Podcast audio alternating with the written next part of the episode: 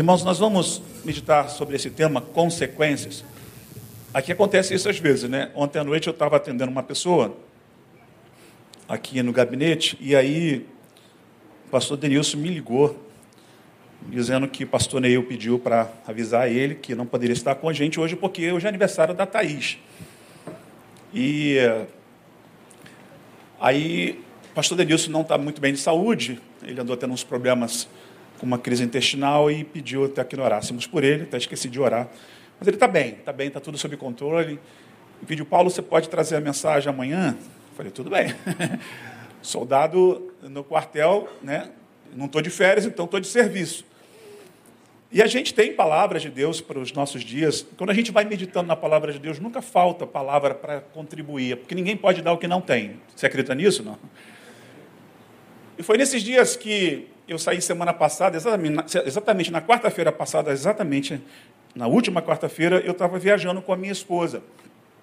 Eu tirei uns dias para estar com ela, porque nesse mês nós completamos 31 anos de casado. No dia 30, no final do mês. Mas é a semana que minha mãe fica com a gente lá em casa. Eu tenho uma mãe que depende hoje da ação dos filhos, nós somos três, e cada semana nossa mãe fica com a gente na casa de, de cada um por uma semana. E calhou que na agenda ela vai ficar na minha casa na data exatamente do meu aniversário de casamento com Cláudia. Cláudia não está aqui essa noite porque ela está atendendo no consultório e ela não pôde estar com a gente.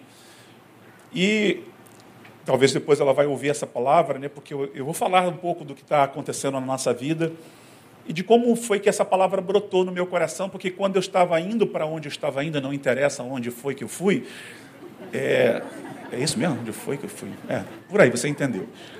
Ah, eu estava no carro dirigindo com ela, curtindo nossa playlist, nessa playlist romântica. Eu sou dos anos 80, então eu curto aquelas músicas dos anos 80. Eu sou velho, gente, estou com 53.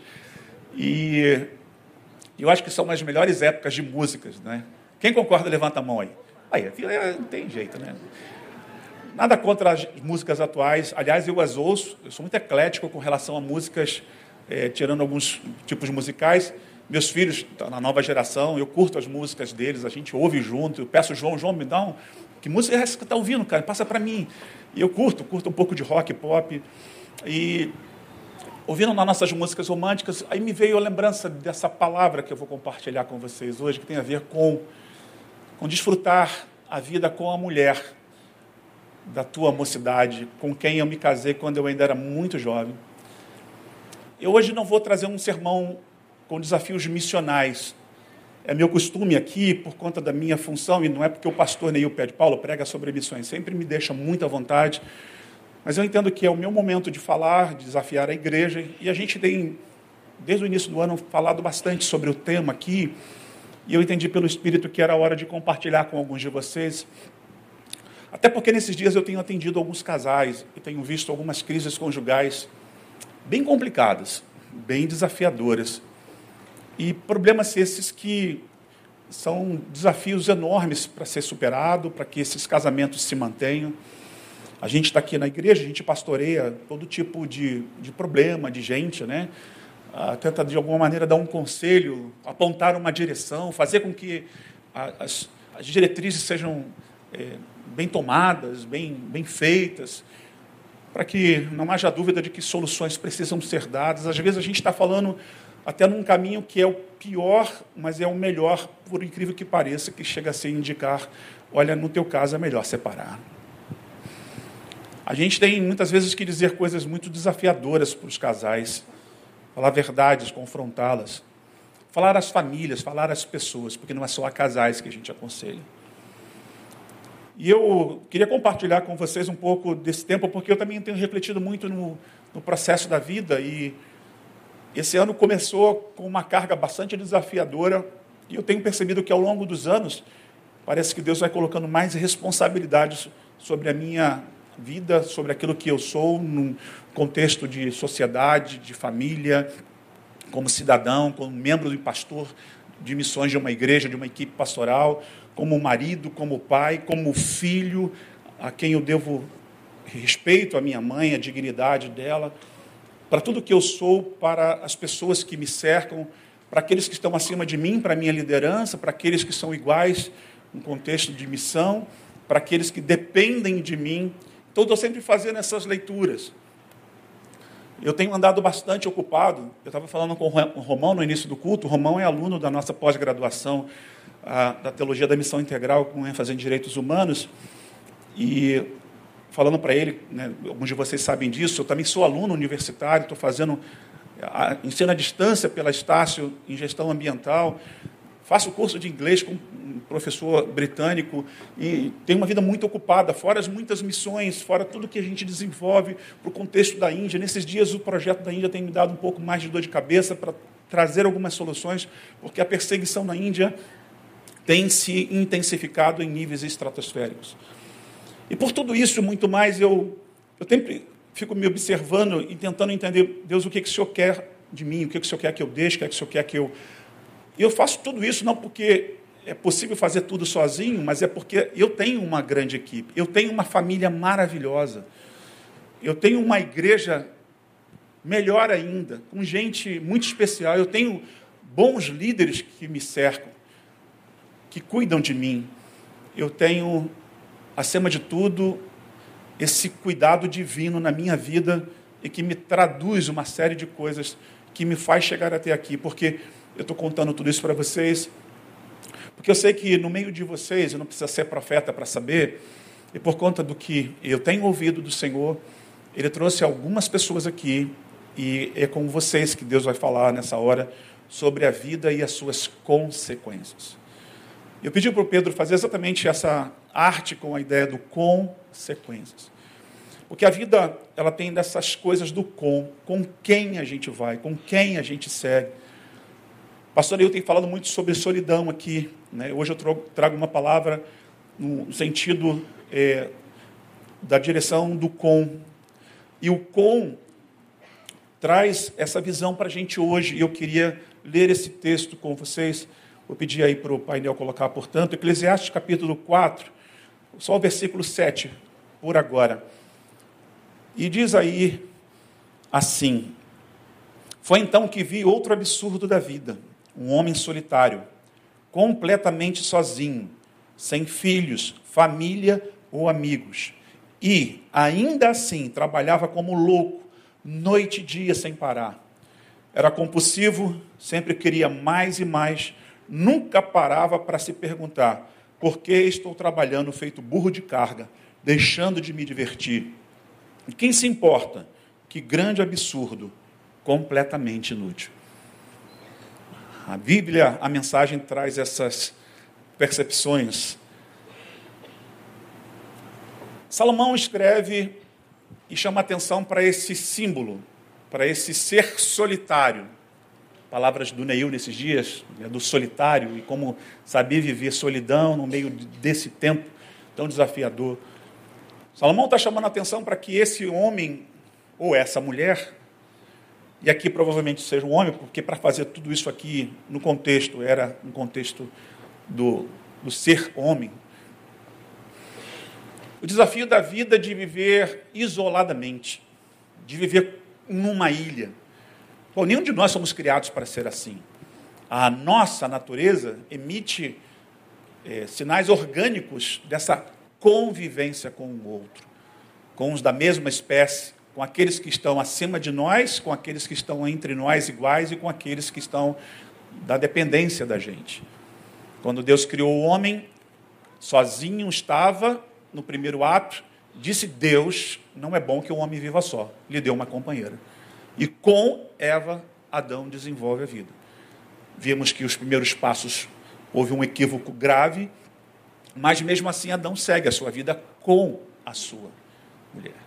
Adão olhava para cima, via Deus. Olhava para o seu nível, não via ninguém igual. Olhava para baixo, via os animais que se relacionavam na coletividade, nos bandos, nas matilhas, em todos os contextos das comunidades, das espécies, e vivendo desde os pequeninos insetos, uma colônia de formigas, as abelhas, e tudo que estava ali na natureza. As árvores nascendo a partir das suas sementes, seus iguais, Mas quando ele está só, Deus diz: não, não está bom. E aperfeiçoa ah, um passo a mais e dá a sua mulher. Na jornada da vida, a gente tem que aprender a viver com, com o outro. No domingo passado, como eu falei aqui anteriormente, nós nos reunimos para uma reunião de calendário. Nessa reunião de calendário sempre vem alguns casais que tentam agendar para que o pastor Neil, eh, principalmente ele, esteja presente nesses casamentos. E havia ali três ou quatro casais.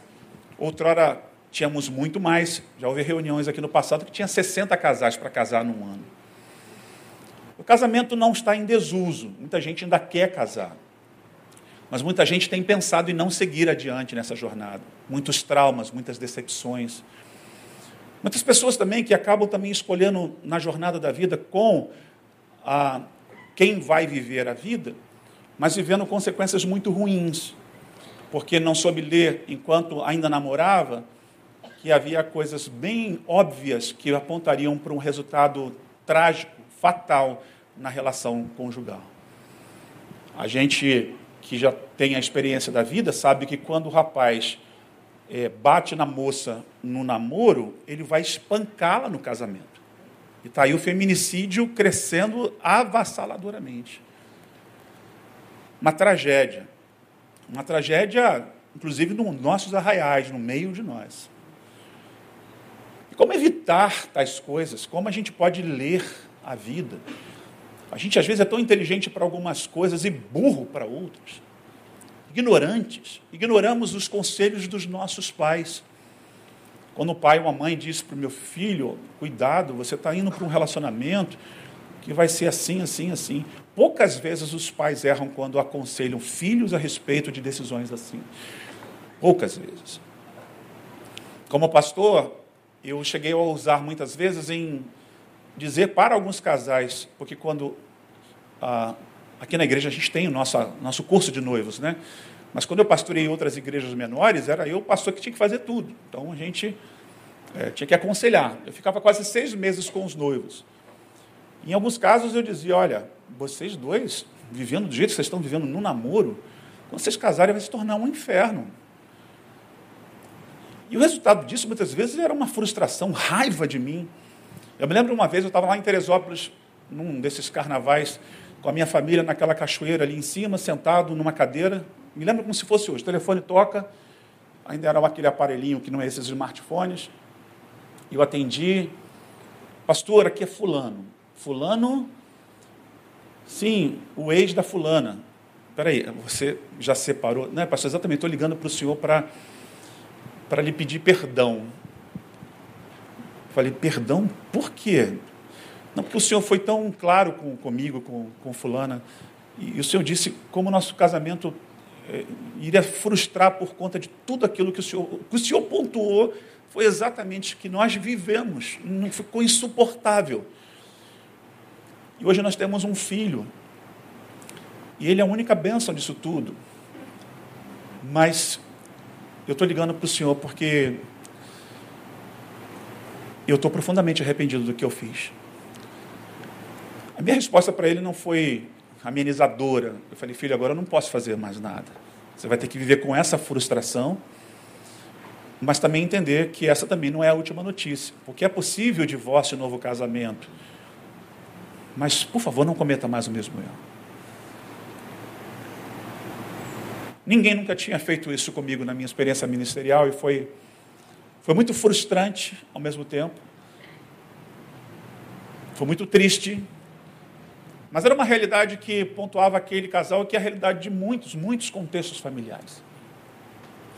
Porque os pais dela diziam: não casem. Os pais dele diziam: não casem. E o pastor deles dizia: não casem.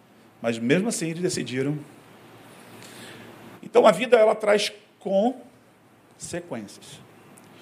Porque com quem eu vou para a jornada da vida, e aqui é um recorte da vida matrimonial. A gente pode fazer outros recortes aqui também, apontar alguns, algumas diretrizes.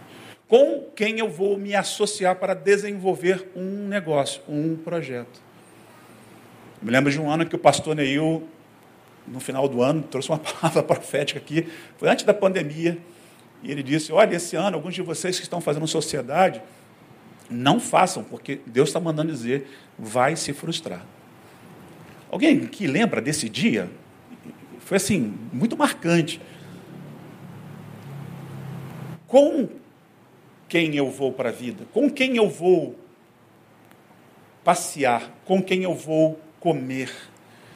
A Bíblia está cheia de possibilidades, de direções de com quem você deve e com quem você deve também evitar. Com quem você deve estar, com quem você deveria estar e com quem você não deve fazer tais coisas. Por exemplo, bem-aventurado o varão que não anda segundo o conselho dos ímpios. Salmo 1. Nem no caminho dos pecadores, nem na roda. Antes tem o seu prazer na lei do Senhor e nela medita dia e noite. Então é uma diretriz para relacionamentos. O problema não é estar uma outra vez no encontro com algumas pessoas ímpias, até porque os ímpios precisam da luz, eles precisam de sal. Você tem um povo que se afasta totalmente do mundo a ponto de não conseguir entender que não é isso que Deus quis dizer. Tá, eu, eu me afasto do sistema mundano, mas eu preciso estar lá para dizer para eles: olha, Jesus me transformou.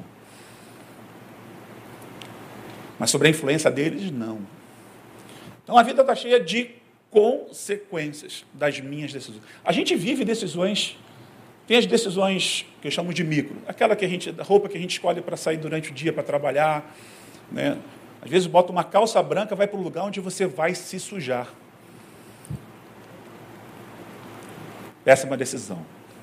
Calça branca, roupa branca, aliás, suja facilmente. Mas, por exemplo, o pessoal da área da saúde tem opção, gente? Eles têm que trabalhar aquela roupa, faz parte da, né, da indumentária. Decisões de coisas. Decisão que casa que eu vou comprar. Por exemplo, você pode até comprar uma casa, mas você pode não necessariamente ter um lar.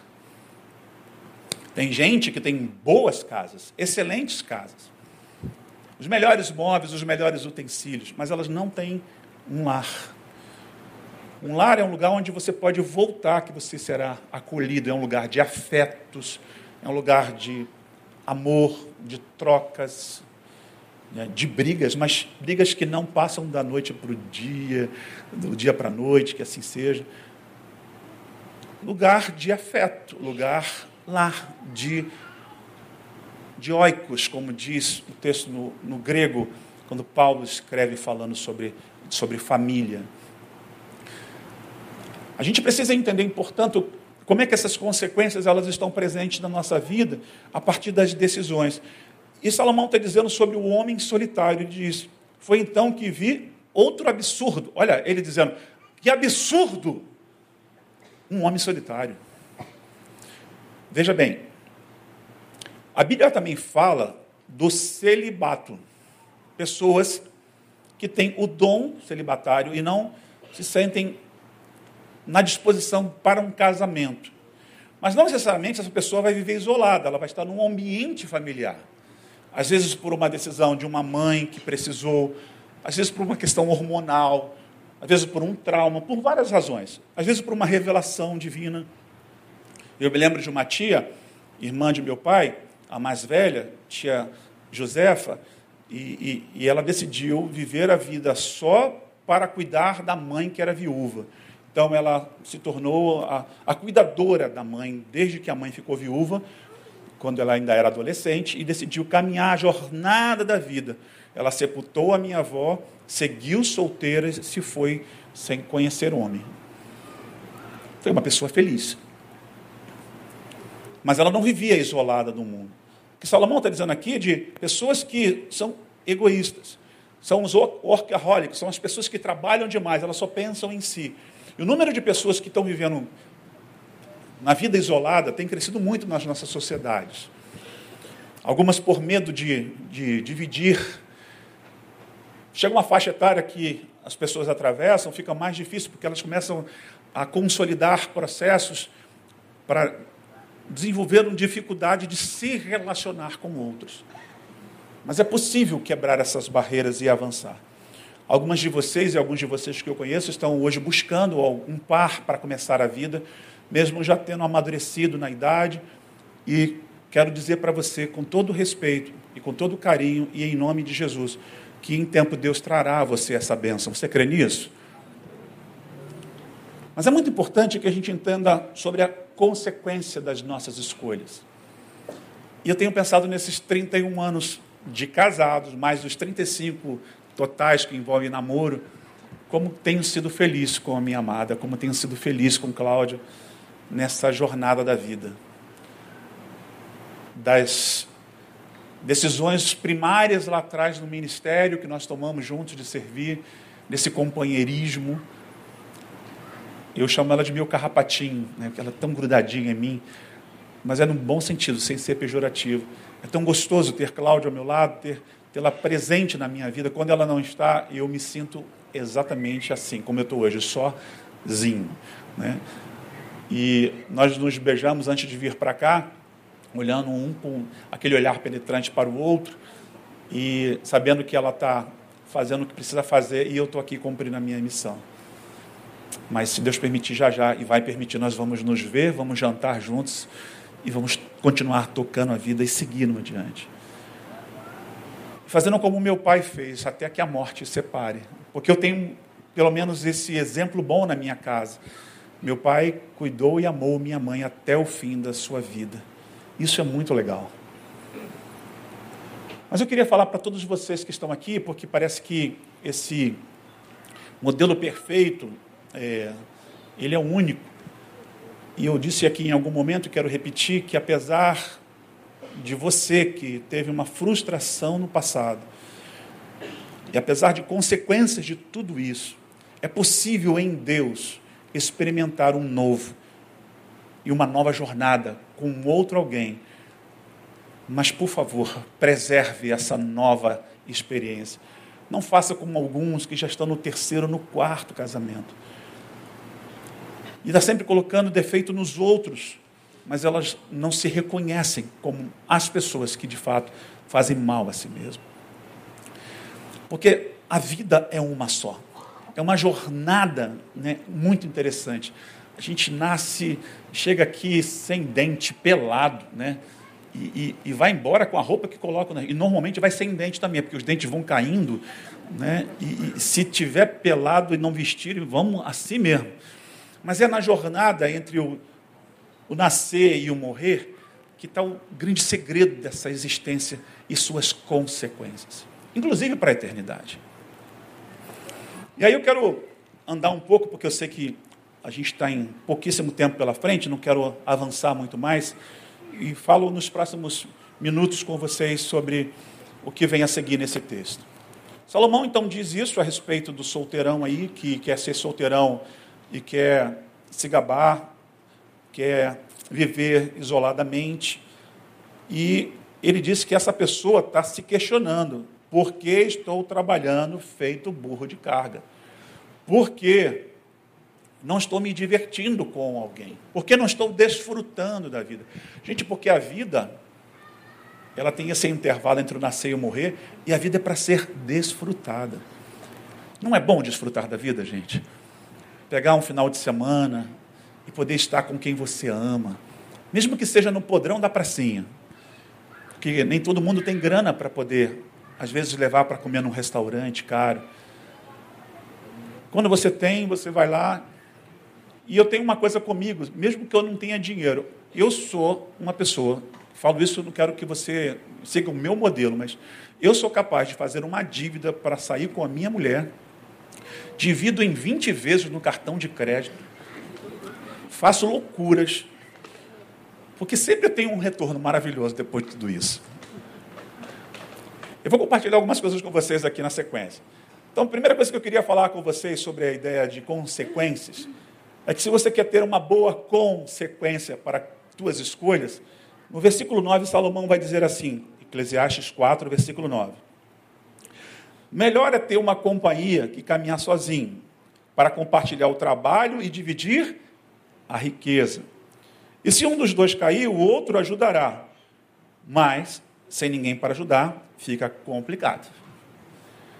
Ele está dizendo assim: ó, é melhor que vocês sejam com alguém.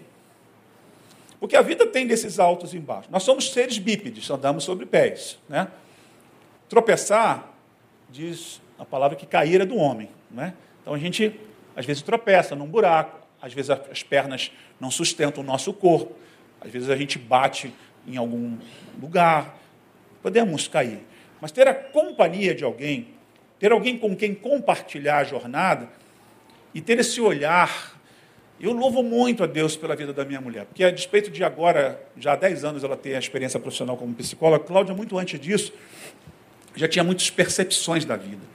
E o ser, né, mulher, essa criatura divina, criada por Deus, tem uma capacidade incrível de enxergar o mundo. Se nós, nós homens pudéssemos dar o braço a torcer, nós seríamos muito mais felizes com a realidade da vida das nossas famílias, sobre o olhar das mulheres, que na média tem essa sabedoria, esse olhar interpretativo do, do existir. Mulher tem visão tem visão panorâmica das coisas. Nós somos de visão tubulares. Desde eu achar as coisas, antes de vir para cá, eu estava procurando meu iPad. Aí a Cláudia, dá aquela risada dela sarcástica, né? Tá ali naquele lugar. Ah, tá. Aí a Carol, rindo a beça, minha filha, né? Nós homens, né? vocês homens não acham nada, né? E lá em casa assim, eu e o João sofremos na mão das duas, né? que é o tempo todo dois perdidos. E elas estão sempre, porque mulheres normalmente são mais achadas na vida, né? Se essa palavra existe nesse sentido, é, mais encontradas sobre a, égide de que elas têm sentidos diferenciados, essa capacidade de gestão, tudo isso isso é, uma, é um mistério divino. Se a gente entendesse melhor, quantas vezes eu tive que dar o braço a torcer quando a Cláudia falava isso aqui vai ser assim, essa pessoa com quem você está se relacionando no teu trabalho vai fazer isso, vai fazer aquilo, pipi, pipi. Aí, e quando acontecia, gente, e uma vergonha danada. Tinha que dizer, ó, aconteceu, aí ela... Aí que mais me dava raiva, aquele olhar, sabe, de quem, tipo, eu tinha razão. Caramba, é melhor ter uma companhia que caminhar sozinho.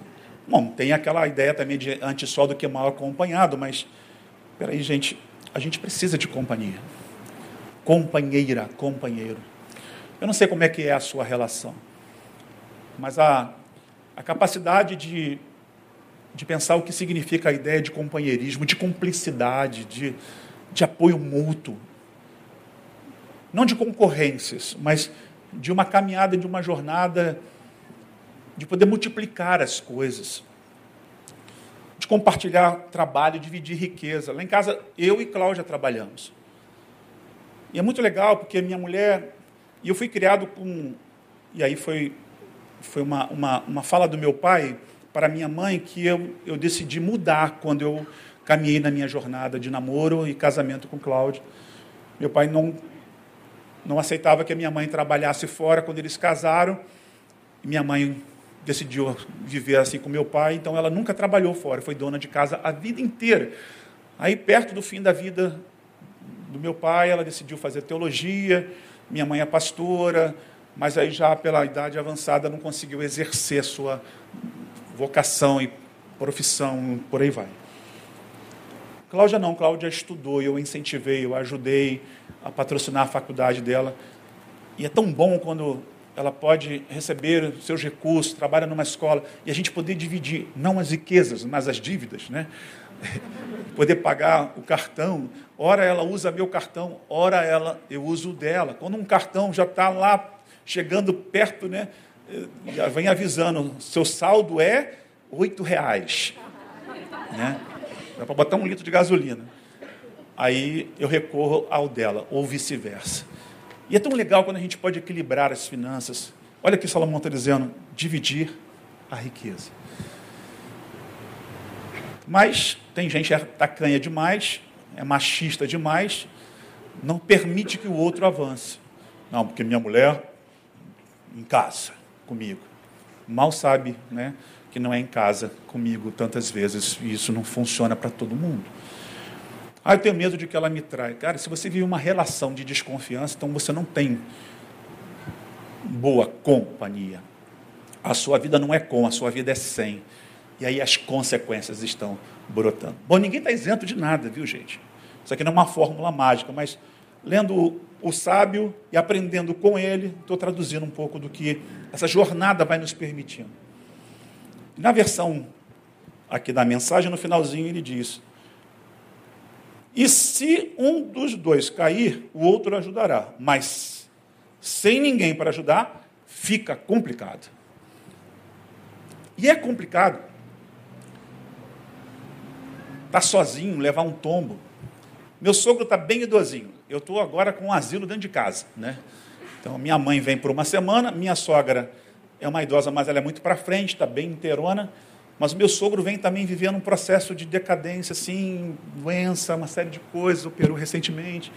Outro dia ele caiu no banheiro, com a porta fechada. Idoso não pode tomar banho com a porta fechada. Por mais que você fale com eles, porque eles viram crianças. Mãe, não feche a porta do banheiro. Por favor. Tá bom, meu filho. Ela entra no banheiro e faz. Meu sogro, a mesma coisa. Levou um tombo, ficou estatelado no chão, não conseguiu se mexer, estava nu, porque estava molhado. Disse que começou a sentir um frio. Minha sogra tentando entrar dentro do, do banheiro, não tinha ninguém em casa para ajudar. Aí a velha vira super maravilha, né? Mulher maravilha. Sei que ela fez lá e arrombou a porta, entrou e salvou o velho. É assim. Um vai cair, mas quem tem boa companhia, levantou. Mas não é só esse levantar da queda física, é levantar a moral. Fica assim, meu amor. Né? Vamos lá, vamos em frente. Tentar fazer com que o outro que está, às vezes, para baixo, porque a vida tem dessas coisas altos e baixos, a vida é dualística, às vezes a gente está num ciclo na vida, às vezes está aqui em cima, ah, que maravilha, de repente, pum. Um dia eu ia para uma formatura de uma amiga, e por conta de tudo que aconteceu na nossa história lá atrás, com a morte da nossa filha, minha esposa estava no carro toda bonitona, arrumada, de repente ela começou e deu uma síndrome de pânico. Nunca tinha visto isso na Cláudia. Isso fazem anos já. Voltamos, começamos a entender, fomos ao psiquiatra, remédio, ó, síndrome do pânico. Então, esses contextos, e aí vem processos, compreender o outro, respeitar o seu tempo, ajudar. Eu agora passei por uma cirurgia, alguns de vocês sabem, operei meu meu canal entupiu com uma pedra aqui e fiquei lá sob cuidados dela como é bom quando você tem alguém para cuidar de você. Não é bom ficar doente, mas de vez em quando, quando a gente fica doente, fica carente, né? E precisa de um mimo. E nos meses de todo mês tem a menstruação que vem, vem a TPM. A Cláudia tem uns momentos, como toda mulher, de irritação, mas também de carência. Aí fica carente, aí deita diferente. Ai, meu amor, está sofrendo. Está lá, está para entender o que é a menstruação, entender entender o sexo do outro, entender os comportamentos, ler. Gente, como é bom conviver. Salomão está dizendo, é melhor serem dois do que um, porque quando um cair, o outro vai levantar. Amém, queridos? E a vida tem consequências. Aí a gente vai para o segundo ponto, quando Salomão, no versículo 11, diz: Dois numa cama aquecem um ao outro. Sozinho, você pode morrer de frio. Ó, o outono chegou. Depois vai vir o inverno. A gente não tem inverno rigoroso. Painel, aquela foto que eu mandei aí, Mateus, está tá disponível? Dá uma olhada nesse, nesse lugar aqui. Isso aqui é um quarto gelado. E essa é uma cama de gelo. Existem lugares no mundo, no Canadá, na Noruega, na Finlândia, que eles pegam nessa época de inverno e constroem hotéis de gelo que duram meses. E a cama é de gelo. Se tiver a fim de ir, né, só entrar na internet lá e, e vai passear. Aí eu estava assistindo um desses programas, lendo umas matérias sobre isso, e como é que, né? Olhassem ali para aquela cama, tem uma pele de animal ali, né? É, e o segredo é dormir nu, o casal dormir nu, debaixo dessa pele. e os corpos se aquecem. E é uma noite maravilhosa. O segredo do frio não é dormir com muita roupa, quando você tem algum, alguma companhia com você. Salomão está dizendo exatamente isso. E ele que vivia no seu contexto, porque lá na região de Israel, nas montanhas do Líbano, ali em cima, descem né, frios intensos, neve cai naquelas regiões ali. E todo, todo o contexto de Salomão ele está falando sobre o fato de que se você tem uma boa companhia, você pode se estabelecer e desfrutar de uma vida nos tempos difíceis. Porque casamento tem quatro estações, como toda, toda experiência vivenciada por qualquer ser humano que trabalha numa empresa. Toda empresa tem quatro estações, todos os relacionamentos de amizade têm quatro estações. Quatro estações como, pastor? Verão, outono, inverno e primavera. A gente não tem sempre calor, apesar de no Rio de Janeiro ter muito calor, mas a gente já começa a sentir dias mais a menos pela frente. Quem lembra do ano passado o frio que a gente enfrentou aqui de 9 graus, 8 graus, nas ruas do Rio de Janeiro, nas nossas campanhas de inverno que a gente faz com moradores de rua.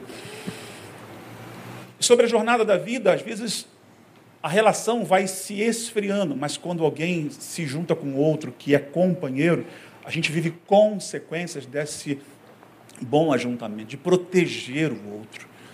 Domingo passado, eu estava sentado ali perto do Leandro, no banco à frente ali, onde tem um casal abraçadinho ali. Né? Olha ali para eles dois, como é que estão bonitinhos ali. Ela está agarrada nele. A senhora aí de preto e, e seu marido. Eu estava assim domingo passado com, com frio, e eu vim com a camisa para reunião de manga curta. E esse ar-condicionado da igreja, eu não sei se é o Leandro ou se é, ou às vezes é o Neil que mexe também, né? E, bota aqui é, clima de montanha, mas montanha fria mesmo. Petrópolis nos seus dias mais frios. E dependendo da roupa que você entra aqui na igreja, você precisa. Tá gostoso aí, irmão? Tá quentinho, né? E é assim.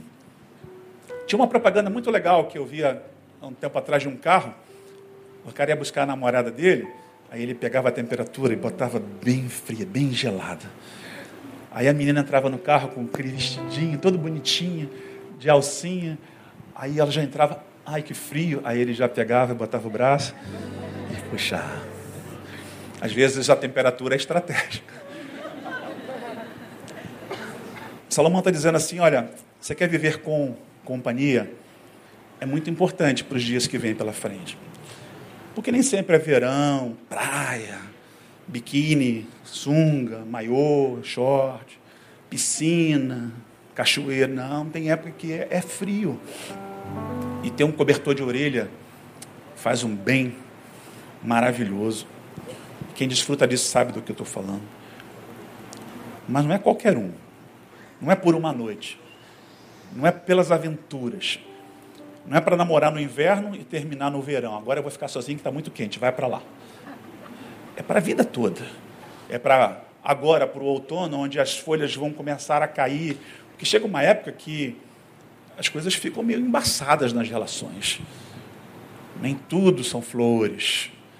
Tem épocas que eu tô, eu tô embaçado e aí a Cláudia tem que me ajudar muito, ou ela a gente vai enfrentando ciclos né, durante o ano, por exemplo, no período da morte da nossa filha, lá em outubro, Cláudia fica mal, assim, ela, ela vai no chão. Mas eu estou sempre lá do lado dela. Sofro também, menos do que sofri lá atrás, nos últimos 17 anos. Mas quem é pai mãe e que sabe o que é perder um filho, o tempo não é suficiente. A gente sente a consolação de Deus, mas experimenta. As dificuldades de superar, por exemplo, a presença dos nossos pais nas nossas relações. A gente tem uma casa só nossa, mas quando a minha mãe vai, toda a dificuldade que ela tem como mulher, como mãe, como esposa, e aceitar a sogra ali presente, cuidar. Tantas noras fizeram e fazem.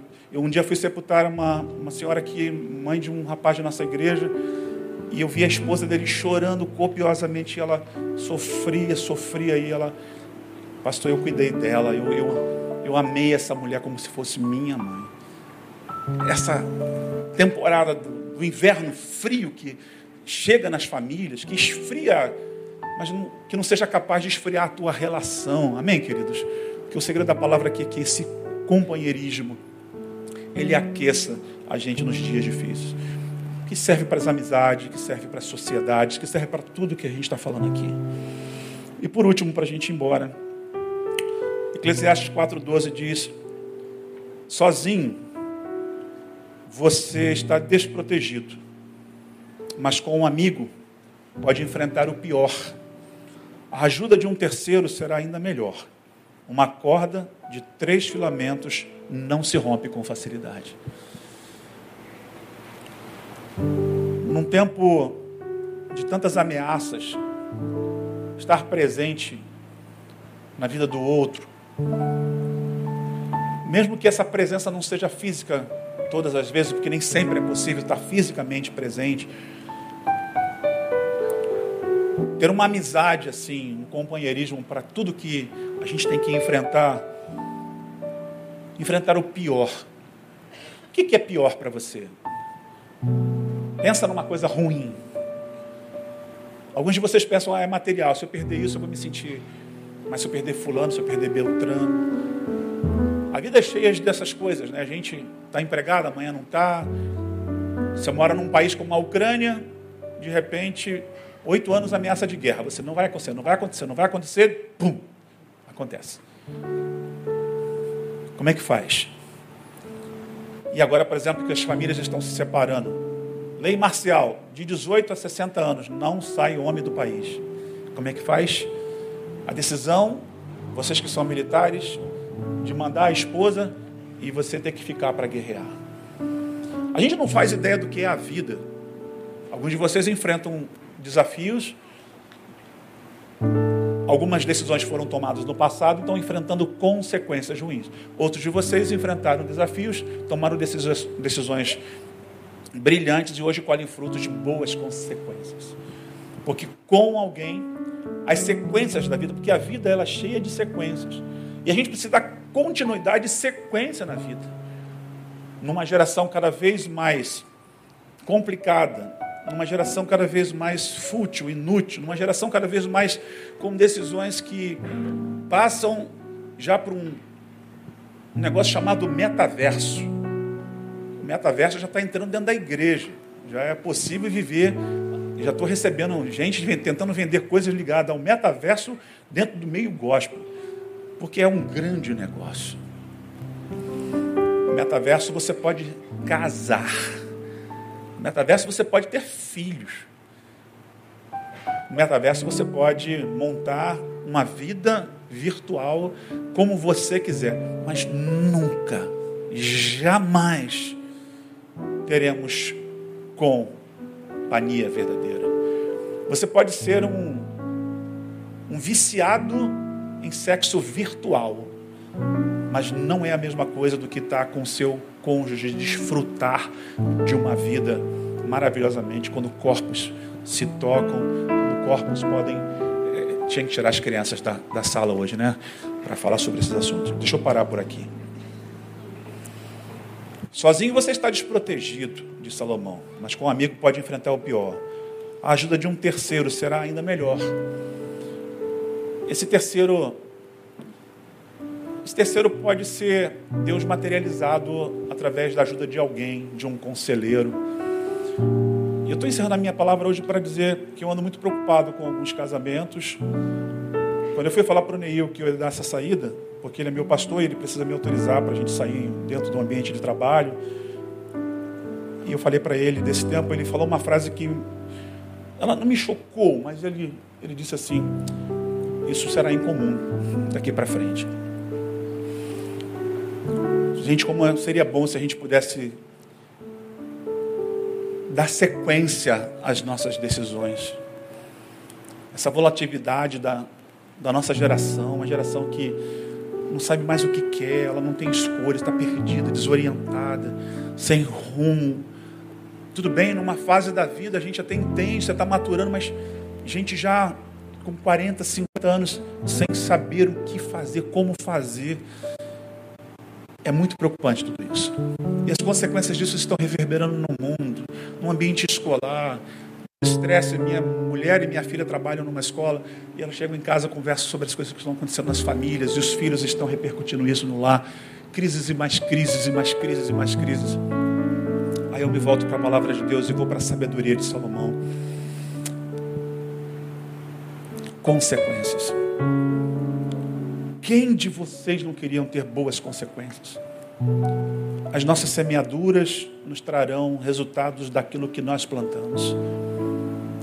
Plante boas sementes. Pastor, mas eu tenho dado tanto amor e tenho recebido traição. Pastor, eu tenho plantado tanto cuidado, tenho recebido ingratidão. Pastor, eu tenho me esforçado tanto para mudar a vida desse homem, para mudar a vida dessa mulher para melhor, mas ele não quer, não quer. É, eu sei, irmãos, como isso é difícil. Eu tenho escutado isso no meu dia a dia. Essa semana passada nós fizemos uma agenda para o Ministério da Família. Vem aí curso de noivos. Vocês não podem ficar de fora disso. Vocês que estão casados até cinco anos, não é isso? Podem fazer parte. Vocês que querem se casar, vocês precisam fazer esse curso de noivos. Nós teremos retiro, encontros de família. Fiquem atentos. Tente se aproximar. Fique perto dos seus conselheiros. Procurem seus pastores. Não permita que as consequências de uma decisão mal tomada afete mais quem você é em Deus. Porque nós precisaremos daqui para frente de muito suporte para os dias piores que virão. Para as tragédias da humanidade, para as dificuldades desse país. E a gente precisa estar tá com vivendo em comunidade, numa consciência para experimentar boas consequências de tudo isso porque o povo de Deus é um povo abençoado e nós não podemos permitir que no Israel de Deus haja encantamento, que no Israel de Deus a gente se veja dando péssimo testemunho. Você precisa estar perto. Se é dia de celebrar, celebre. Se é dia de chorar, chore. Mas entenda o seu momento. Quanta gente reclamando, pastor, eu fui lá falar que Estava vivendo uma tristeza, pastor, para ele. Nenhum abraço, nenhuma palavra de consolo, simplesmente me ignorou. Pelo amor de Deus. Se você se levantar da sua cadeira, alguém vai sentar nela. Escute o que eu estou te dizendo. Esteja no seu lugar. Assuma o seu lugar. Você como homem, você como mulher. Sobre a sua família. E que Deus abençoe vocês com boas consequências das melhores decisões que vocês venham tomar na vida. Glória a Deus. Amém. Assim seja. Vamos orar? Vamos ficar de pé?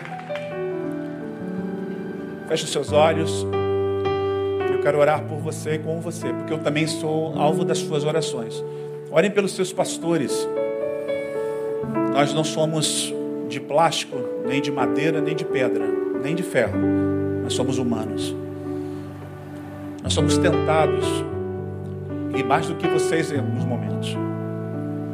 Aqui batem todo tipo de. Betânia tem um terreno muito grande, aqui cai todo tipo de pipa voada. Vocês entendem a linguagem? Não? Essa coisa. Aqui caem os loucos, as loucas e caem pessoas maravilhosas. Quando eu falo cair, essa coisa da pipa, né? Quem soltava a pipa ou quem solta sabe o que eu estou falando. Que Deus nos dê sabedoria, discernimento para que, como testemunho do que o Cristo é em nós, nossas famílias sejam exemplos, modelo de fidelidade, amor, de cumplicidade e de incentivo para que, a, com companhia, vale a pena e que assim seja sobre vocês. Vamos orar. Senhor, abençoa o teu povo que veio aqui nessa noite, que ficou até essa hora, te ouvindo, te procurando quem procura em ti acha, quem te buscar a encontrará. Quem bater a porta, a porta será aberta quando fizer toda a sinceridade do seu coração. Eu quero orar pelas nossas famílias, pelos nossos casamentos, pelas nossas filiações, pelas nossas paternidades, pela nossa relação como cidadão no mundo, como homens de negócio, como patrões e como empregados como pastores e ovelhas, como ministros, como pessoas que estão no mundo onde vivemos, sem divisão do que é sagrado e do que é eclesiástico e do que é secular. No mundo sem divisão, porque não há mundo dividido, nós somos um só. Devemos ser um só aqui, quando nos reunimos, e um só quando estivermos nos nossos contextos diferenciados. Guarda os nossos caminhos, ajuda as nossas companheiras e companheiros, aqueles que estão na jornada com a gente, para aqueles que estão buscando essa companhia, ó Deus, atende a oração dos teus filhos e filhas, que seja um tempo de encontros, que 2022 haja um descobrir-se e um revelar-se nessa vida de companheirismo, para que as consequências de um mundo cada vez mais distante de solidão, de egoísmo, de individualismo, onde o amor esfria, aqueça-nos com amor. E amor que não pode ser só apenas entregue de palavras bonitas para os céus onde tu estás, mas de palavras e de atitudes, acima de tudo, para aqueles que estão à nossa volta precisando da gente. Para aqueles que decidiram escolher viver só, todavia compartilhando a vida sobre outra égide, com seus familiares, com seus amigos. Dá a esses também ampla felicidade na jornada, para que todos possamos nos realizar em Ti, porque queremos desfrutar a vida com aquelas pessoas que o Senhor nos deu para desfrutar. Obrigado pela minha esposa, pelos meus filhos, obrigado pela igreja, obrigado pelos nossos pastores e pelo nosso pastor que hoje dá um exemplo para a gente. Decidiu ficar em casa com a sua filha, porque hoje é dia de celebrar o aniversário dela. E esse é um tempo familiar que nos inspire a entender que nem sempre a religião é a mais importante nesse contexto, porque a família vem em primeiro lugar. Obrigado pela vida dos teus filhos, o pastor Neil e da pastora Andréia. Abençoa aquela casa, abençoa todos os ministérios da igreja, seus pastores, sua liderança. E dá-nos uma jornada maravilhosa nesse tempo que estamos começando no ano de 2022 e para adiante dele. Pelo que vem pela frente, dizem que é pior, dizem que são dias maus. Tua palavra confirma tudo isso. Mas nós estamos firmados na rocha, firmados em ti e avançaremos. Seremos aquecidos nos dias frios pela companhia uns dos outros. Seremos levantados quando cairmos pelo outro que está de pé. E seremos protegidos pelo Senhor, que é a terceira pessoa que nós queremos nas nossas relações. Seja o Senhor sobre nós. E que esse cordão de três dobras, que é a tua palavra, que é teu exemplo para nós, que é a nossa inspiração, seja sobre nós, juntos. Eu, ela e o Senhor cada um de nós, para avançarmos na vida, na jornada. Oramos em nome de Jesus. Amém e amém. Aplauda o Senhor. Dê um abraço na pessoa que está ao seu lado. E vamos tocar. Sábado tem papo de homem. Aqui, 8 horas da manhã, 8 e meia da manhã. Domingo que vem, a igreja reunida aqui. Vão em paz, queridos.